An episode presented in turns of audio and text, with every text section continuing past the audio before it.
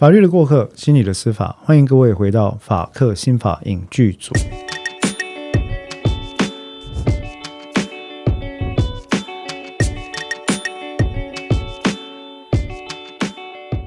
各位听众伙伴，大家好，我是黄志豪律师，我是彭湘军临床心理师。好，那么今天我们要讨论哪一部电影呢？这部电影湘军有看过了吧？对，很难得的，很难得的有看过哈。那我们今天讨论这部电影呢，结果还是韩国片啊。这个这个我们之前讲过了，不是我爱讲韩国片，之后还有很多了，韩国的戏剧啊，日本的戏剧跟美国的很多，但是韩国最近真的是很厉害。这样，这部电影呢，其实也获得了相当的好评。这一点可能最后湘君不一定会同意了哈。但是现在就不同意了，没关系。但是人家这部电影在是有得奖的。哦，他得到了这个韩国青龙电影奖跟百想艺术大赏，我是不太 care 奖项啦。没关系啊，人家也卖的很好，好恭喜，票房也很好。然后里面的男主角郑宇盛，以前那个呃钢铁雨啊啊，女主角这个叫做金香起，是那个妹妹吗？哎，与神同行的妹妹哦，很可爱很可爱那个与神同行的第三个使者啊，那他们两个合演，那这部电影就叫什么呢？叫证人。The Witness，啊，The，The Witness。那证人这部电影，其实在二零一九年上映，韩语然后整个片长大概是一百二十九分钟左右，由韩国乐天娱乐公司发行。那导演呢是李汉，演员呢其实我们刚刚讲就是郑宇盛跟金香起哈。那当然还有一些其他人在客串，例如郑宇盛在里面是演辩护律师嘛，你还记得吗？哈。然后这个金香起是演证人嘛？对。可是，在金香起演证人这边的检察官，你还记得吗？忘了吧？检察官他有一个有自闭症类群光谱症候群的弟弟。嗯。然后那个检察官就是也跟律师没有很敌对，嗯，也就是一种探讨真相，还有就是就是互动是很好的。对。那个检察官我忘了他的名字，姓李哈。他在秘密森林里面也是演有一个重要的角色。那个那个检察官，我还常蛮常看到他演出的。好，那这部电影其实我我个人是觉得说有很多小小的线跟转折埋在里面，有一大部分我觉得还不错。我觉得题材不错啊，我也因此才去看。题材不错了，你你当时会去看是因为证人吗？还是因为自闭症类群光谱这件事？呃，应该两者吧，但就因为现在的工作的关系，我觉得很很接近这样。对对。那我那时候会看，纯粹是因为在飞机上，然后想到说，哎，有法律片，我只要这个，我这很简单，法律片我就看。通常我不会看跟工作这么密切相关的电影。可是，在我的认知底下，没有事情跟我的工作是无关的。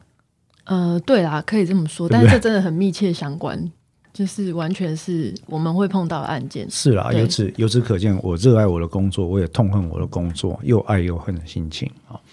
那总而言之，我们刚刚有讲说，这个郑宇胜因为这部电影也也拿到了最佳男主角的奖项啊，很可惜金香起差一点点。金香起这个这个演员很会演，其实是演的蛮好的，我觉得。我已经不再叫她小朋友，我觉得她就是一个完全表演优秀而杰出的女演员，很棒。这部分我确实觉得很不错，演技的部分。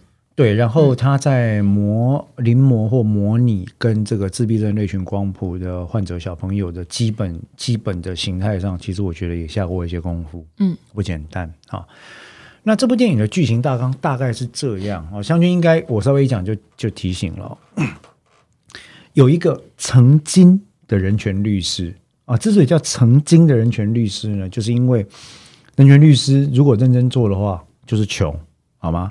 那因为他实在有点撑不下去了，然后他他跟他他跟他爸爸之间感情也很好，啊，他有点撑不下去了，后来就想说啊，我去加入一家有名的法律事务所吧。啊，法律事务所就跟他讲说，好啊，啊，有一宗案件，你帮他辩护，辩护完会出名嘛，哈，进来就让你升合伙人，嗯，对吧，哈，啊，他就说好，他就接了。那这次的案件呢，是为被害、为加害人辩护了，就是说他为一个被告辩护。这个被告其实是一个诶，算是女佣还是女管家的角色啊，被控杀害了他雇主家人哈。那因为是一个重大主播案件。那所以他的这个老板就跟他讲说：“哎，这个重组案件你好好表现，如果赢了无罪判决的话，我就让你升合伙人，因为之后我们事务所就会名声大振这样子哈。”不过在现场其实有一个小朋友对对，应该说对接吗？还是对门对窗？有一个小朋友在晚上从，因为他喜欢住帐篷里面，在房间有帐篷，对他从窗户看出去，似乎看到了发生了什么事。问题是，这唯一的目击证人呢，偏偏是一个罹患了自闭症类群光谱症候群的小朋友。嗯，哦，一个一个女孩子。那也就是我们俗称叫自闭症了。好、那我之所以刚刚讲那一长串所谓的自闭症类群光谱症候群，是因为我希望各位了解自闭症这件事情，这种疾患不是只有一种面貌哈。对，而且它是现在比较正式的名字。对，对啊，那所以等一下，我相信香薰作为一个临床心理师，他还有很多跟自闭症类群光谱症候群的患者行为或相处可以补充的，我这边就先不讲。但总而言之，本案的证人其实就是一个罹患了自闭症的小朋友。那那作为这个他是智力算蛮高的，相当自闭症嘿，有些特别会这么说的原因，是因为呃，蛮多自闭症的小朋友，嗯、智能可能表现没有那么优秀。对，嗯，对，这个智能表现的优秀，其实在临床上或者文献上哈，疑似有不同的解释。有一种是因为他本身在认知跟表达能力上的不足，而不是先天真正智能不足。嗯嗯。那另外一种则是说他真正有智能不足的状况。所以这个这个电影的角色，我想比较接近大家过所谓的学者，很常在其他电影中看到自闭症角色，就是大家会觉得说他是自闭症，可是他是很像天才这样。对设定上比较，像。设定上还是这样子哦，的就他的他的 function 在某方面还是很好的。对对对，好那呃，那这个案件里面，这个辩护律师杨律师啊，就郑宇胜演这个律师呢，他就必须，因为他是辩方律师嘛，他就想办法想想办想尽办法，要从这个目击证人的嘴巴里面去问出来说，你到底有没有看到？你到底看到什么东西？我的当事人有没有可能不是我的当事人干的？如果你有看到，那就太好了。嗯，然后就开始去接触他，好、那这边出现了我个人认为非常不合理的一个点，律师接触证人这件事情哈、要非常小心，嗯。非常非常小心哦。呃，在美国、德国、法国，当然它都是合法，没有问题，但是这个接触必须是在呃不是骚扰，跟案件有关，不能够诱导，对。不能够影响，不能够干扰证人的前提以下。对，可是我觉得这部片里面有一个问题是，这个杨律师贴那个证人贴太近了。他去三顾茅庐啊。我刚刚安那吉西西博上 OK 了。对这个部分，我也觉得不太不太合适。那个其实，但但无论如何，这个是电影嘛，所以就算了哈。不过这样比较感人啦，通常会这嘿啊，就是他们要想办法去呃去 foster 一个信赖，对对建构一个信赖关系嘛。所以这部电影的的的那个拿来卖的那句 tagline 不就是说信任是最有力的证词吗？嗯嗯。好，不过以接触自闭症的这个假设，他在清楚界限，比如说不能诱导啊，然后界限要比较清楚底下，他要先跟他建建立信任，这件事情还是好的。合理对对，合理。事实上，还是应该如此。事实上，我我们律师都应该要跟我们的当事人还有证人建立合理的信赖关系，嗯指的是以法律跟伦理作为界限对哦，没有干扰，没有骚扰，没有影响，没有诱导，没有去 coach 教唆他怎么做的情况底下，建立信赖关系，告诉他司法的状况跟合理的程序，这是正常的。嗯好，那他接触他之后呢，其实慢慢慢慢就产生了信赖感。那最后呢，诶，就他到法庭戏了，简辩对决，关键的目击证人的证词讲出来到底是什么结果？好，讲出来的结果到底是什么呢？结果，诶，我们这样讲算暴雷了哈，没关系，等一下暴雷的时候，没关系，我我们们其他的也都暴雷。我们等一下暴雷的时候就来一个 alert 这样子哈。好，那回到这部电影本身，我我要坦白讲，刚刚是剧情大纲嘛，电影本身我说哈，男女主角的演技我都喜欢。男主角喜欢是因为长得帅，我觉得郑宇盛长得不错，长得还蛮帅的。然后这个大叔就是非常帅的。那我尤其喜欢的其实是郑宇胜，他作为一个辩护律师，他有在里面呈现出，你记得我们有二剧里面的王赦。王赦那个角色，我认为他最吸引人的地方，并不是在法庭上的那个振振有词，而是什么？他的卑微跟他的无力。嗯，郑宇正其实在一开始有展现这个部分，嗯，他跟他父亲之间的感情，然后他面对自己生涯转变的无力感，然后他必须要要 do something，我我我不能再这样下去了，我不能再不赚钱下去了，对自己的怀疑，其实这部分我觉得他表现的很好。那金香起的表现，其实当然就不用讲了嘛，就是说。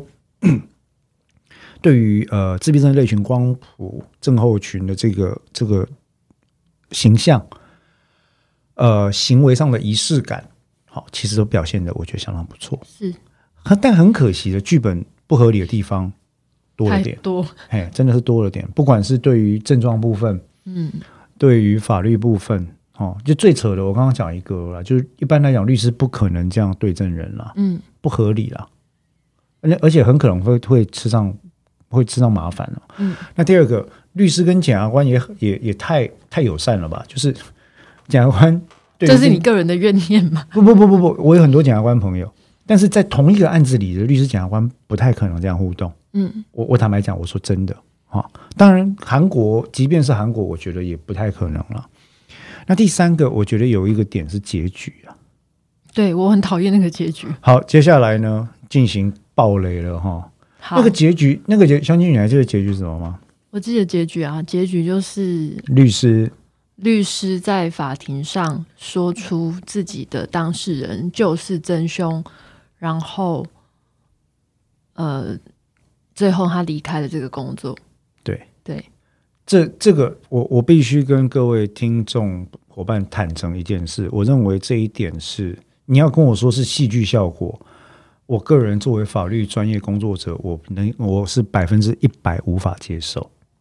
我也没办法，我当时就是看到这里，然后我最后就是电影散场的时候，我整个是眼神死坐在那边。对，因为因为这个真的是我看到，真的是觉得这个完全不行。这个给把把律师的角色哈跟法律的关系做了最严重的一个错误的说明。是呃，律师不管什么情况都不能背弃你的当事人。是。你你所做的不是帮他掩盖，不是说谎，不是脱罪，你可以做有罪辩护啊。对，你可以做有罪辩护，你可以做依照当事人意愿做无罪辩护，你可以请求对他调查有利的证据，这些前半段都有讲过，这没关系。但是你绝对不可能最后在未经过当事人同意的情况底下倒戈相向。对他倒戈，这是最严重的问题。太夸张，拜托，如果这样的话。谁需要检察官呢？是啊，所以我我最失望的地方就是这部电影它呈现出一个绝对的正义感。对，对他就是，如果这个当事人就是有做。那就给他死。对，我就是打他，大大打他一巴掌。而且，因为他除了这除了这个结局以外，其实他在这个过程里面，在塑造那个被告的那个角色，因为他设定上他是真凶嘛，对，他把他设定成一个绝对非常坏、绝对绝对的恶。嗯，对我这件事情也是让我觉得没有脉失望的地方。是对，因为他这这真的很暴雷，就是他中间，因为他开了两次庭吧，我记得第一次庭的时候，其实这个律师他是他是。呃，就是努力的在帮自己当的当事人说话，那因此呢，中间那个阶段他失去了证人的信任，嗯，所以他失去他本来考好不容易跟他快要当朋友，他失去他的信任，然后他后来一步一步慢慢觉得说，哎，其实我的当事人好像真的有做这件事情，所以他后面倒戈，嗯，然后倒戈是完全是就是说让他死的那种感觉。对，这个这个这个非常非常的严重哈。坦白讲，一个律师在如果做出这样的话，我我不知道韩国的律师法跟律师伦理规范了，但我认为这个做法在世界上的大多数民主国家，只要是有律师制度的，都足以构成遭到严重惩戒的事由。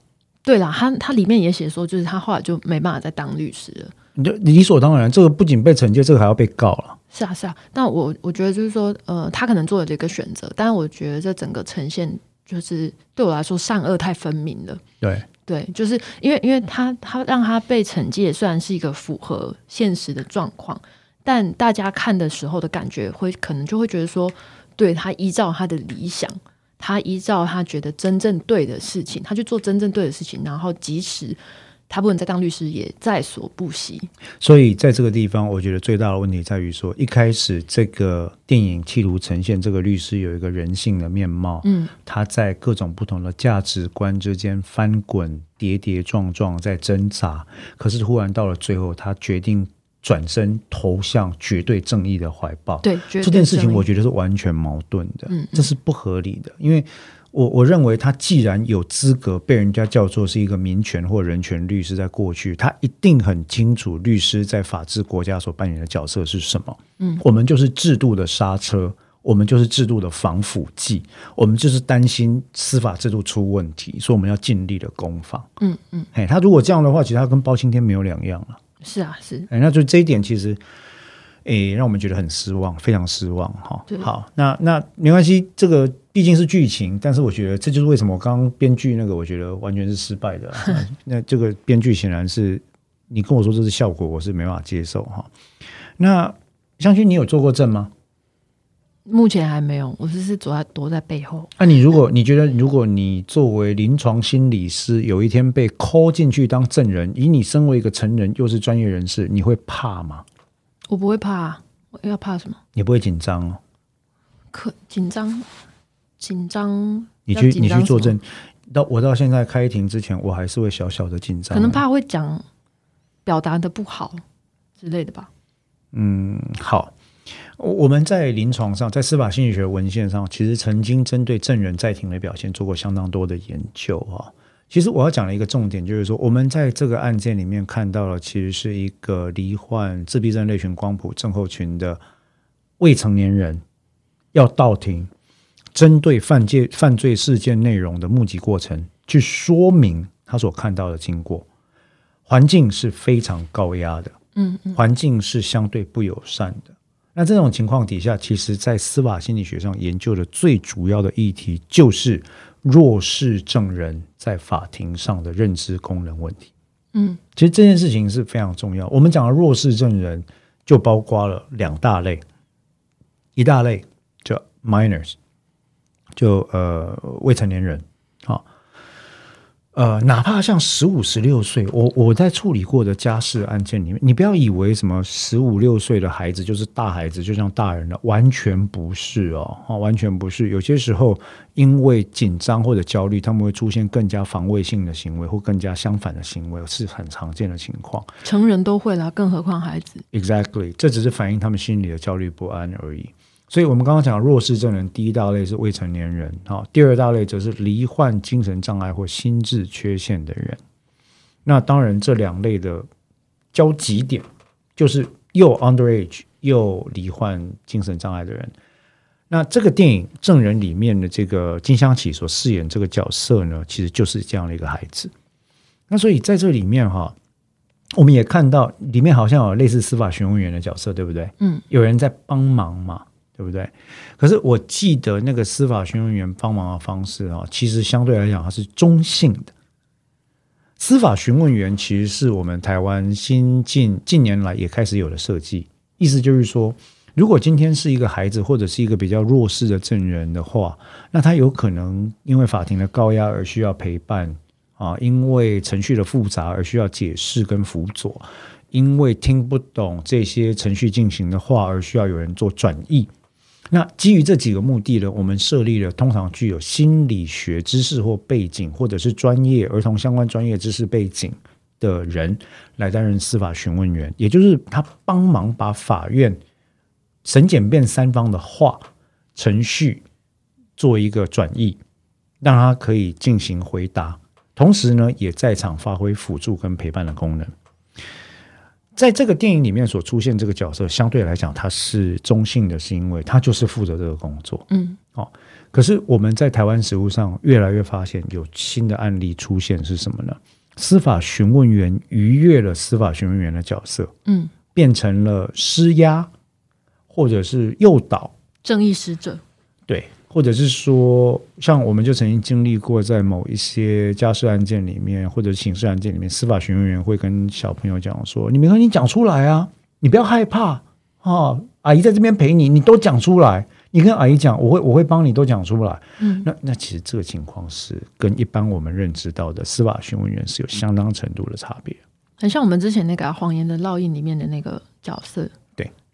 对因为那会出现严重的诱导状况，是哦，那这个情况往往对案件会有不良的影响，所以这是这是一块了。就是说，这一块在司法心理学上，我们一直都很在意啊。但当然很可惜，就是在《证人》这部电影里面，他没有能力去呈现这个事情，也不算可惜啊，就是这本来就不容易呈现。哈，呃，与其讲这部电影呈现这个点，还不如讨论我们先前提到的谎言烙印或者熔炉。嗯，但是那两部片又比较不单纯，是因为他是证人兼兼被害人的角色，这边是单纯证人的角色，哦，不太一样。好，那另外一个点。这个片跟司法心理学，我觉得有很大关联性的一个点是，律师哈，在个案里面，我们刚刚提到了，在伦理跟律师法的观观念上，我们都认为可能这个案子里的律师是一个非常不良的反面示范。嗯，坦白讲，他如果做这个事情的话，他根本没有资格当律师。嗯，那虽然说后面被惩戒了，可是他因此而毁了他当事人的案件嘛？是啊，好。那等于说，这个案子里面的实质正义获得了保障，但是是透过程序正义被他律师一个人毁坏殆尽的方式来保障的。对，啊，那基本上这就跟我用行球把人家的自白打出来，其实没太大差别了。嗯嗯，好。那但是在这之前，我们要讨论的其实就是说，律师在担任辩护角色，其实这些人也常常出现心理的问题。什么样的问题？呃，焦虑、压力，嗯，挫折，然后不确定性。那有很多，其实你你看，我们刚刚提到一开始提到说，王赦在我们与恶的距离里面，他面对了挣扎。王社必须要跟黑道拿钱嘛，嗯，对不对？他不再接公益案件嘛，哈。但黑道也可以被辩护啊，当然。当然，所以在那里面的那个设计，我那时候有点呃，那黑道也可以辩护，是哈。但是我当然也了解那个剧组，他是为了做一个 contrast，一个一个对比，所以这个完全没问题，戏剧对比。那在这部片里面呢，其实杨律师呃，就郑宇胜演的这个角色呢，他也出现了一个两极端的对比，就是说，嗯，民权律师哦，人权律师就是苦哈哈，然后我加入大型事务所，我就诶。呃，转身向前投靠，或许有一部分的真实性。不过，这里面其实就会涉及到一个点，就是说，到底律师在接触案件的时候，要带着什么样的心情、跟什么样的态度、跟什么样的角度来看这件事？嗯，作为专业人士，你认为呢？什么样的角度？要投入到什么程度？当然是要全身心的投入啊。好。我昨天的状况很差，你知道吗？哦，我听说了。我昨天状况非常不好。嗯，为什么？因为我的当事人被判死刑。这个就就顺便聊了哈。你因为你这样讲了，所以我就把自己当做例子来讲。因为当我我自己当例子就没有各自的问题嘛。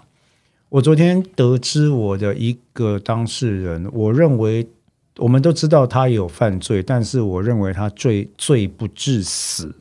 的一个当事人，他又被判了死刑。嗯，在最高法院发回更审 的情况底下，被呃被高等法院判了死刑。然后我的状况非常差，在听到这个消息之后，我觉得我就一一片空白。嗯，然后我整个下午几乎都没办法做事。然后后来我就开始一直在灌了两杯咖啡跟吞了维他命 B 之后，我就不断在回想一个问题，就是我为什么会这样子。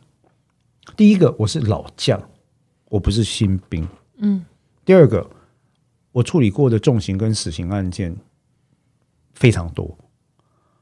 第三个，这不是我第一次遇到死刑判决。嗯。为什么这一次我没有办法做事？然后整个人就觉得好像突然就魂不守舍的情况。后来我想到一件事，这个案子里的被告有一个国中的女儿。嗯。卷宗里面，然后我们先前我去调查证据的时候，我都访谈，我就有去访过。然后他的家庭背景我也太深入的了解，证据的调查我也非常深入的调查。到最后，我怀疑我自己出现了某种移情作用。嗯，所以我昨天回去在跟我太太讨论这件事情的时候，我的第一个反应是眼眶红了。我跟我太太讲说，我觉得我对不起他女儿。嗯，那事实上我是真的觉得我对不起他女儿，但是。但是意思不是说我们辩护律师少做了什么，而是说这个结果令人不满意。嗯，那我好像害他没有了爸爸。嗯，所以后来我我就在想这个问题，就是说我这样子是不是过头了？嗯，这是有害的，对我有害。嗯，应该说，我觉得是可能是有害，可能是痛苦，但它不见得是不不合适、不合理的，应该这样讲。我担心的另外一个问题是啊，作为行为科学家，嗯，当我与案件的距离太近，或者像你刚刚讲的全身心的投入的时候，肯正偏误跟结失的影响，也会让我目盲。嗯，我我看不清楚，是我只会相信被告。但是我你也知道，我其实很防范这件事，所以我对其实我们尽了很很大的力气，在不停的挑战自己这件事。对，因为湘君跟我一起工作，他很清楚，我一天到晚就是在在质问自己说，你不质问自己的时候，我也会质问你。对对对对对就就大家一直在质问，相互质问就是说，哎，搞不好这样，搞不好是那样，搞不好真的是他，搞不好在说谎。对啊我，们考虑过一千个、一万个可能性，就是为了防范自己不要一味的投入某种没有证据支持的盲信里面因为这也是一种认知偏误嘛。对啊，另外一种绝对的正义啊，对，那但是但是话就回到我们刚刚讨论这件事情，到底律师或者专业工作者靠案子要多近或者多远比较适合？嗯所以你认为全身心的投入是合理的吗？不要讲赔钱的问题啦，全身心的投入，我觉得是合理的啊，只是会很辛苦。是很辛苦啊。其实这这个这个案件不是这一次你才这个样子啊，他已经被被判了好几次死刑了。我每次都这样子哦。是，好，但是我我不知道，这不是就是这这不是嘲讽你或什么的，就是在在我在这个事务所里面第一次听到这个案件被判死刑的那一天，我看到你的状况，我当然没有跟你说啦，就是因为因为我觉得第一个是可以理解，第二个是我觉得不需要处理，不需要处理的意思是，我觉得那个时候。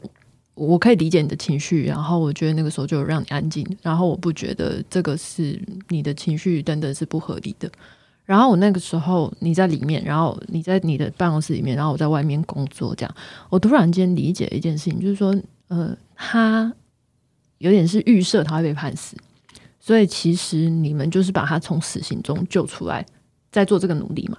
嗯嗯。但当那天判决的时候，我有一个感觉就是。虽然你理智上知道，如果没有判死刑是 bonus，是我们捡到，到是赚到，但实际上，当你尽了一切努力，他仍然被判死的时候，那就仿佛你杀了他一样。是，嗯，是是啊，嗯这个。所以这这这这是很难承受的一件事情啊。坦白讲，这个跟郑捷案被执行的时候，嗯，我的感觉是很类似，嗯，就是说这条命算是我的，对啊，对啊。哎，总是你总是会觉得，就当然别人都会安慰你说，哦，你如果他没有判死，你才是赚到，他本来就会被判死。那但是你人要你知道，人要在一个不可控的东西里面寻找控制感的时候，你总是会觉得，我是不是还可以做些什么？对我是不是还少做了一些什么？嗯，对不过没关系，啊，我我事实上我今天的状况已经好很多了，因为他就是我我我也会处理自己的情绪。那我只是一直在回想这个事情，就是说我我是不是该我们这做这一行的，不管律师、心理师、精神专科医师，是不是该跟你的个案、你的患者、你的当事人稍微把距离再拉远一点？应该是可是我觉得我已经拉得很远了。我觉得会忽远忽近，这样就是说我必须全身心的投入，理解你的状况，然后偶尔我要拉远来平衡自己的观感，对平衡观观感观点，以及你要试图呃去也要去清理，就像是你回去想说，哎，我的情绪是哪里来的？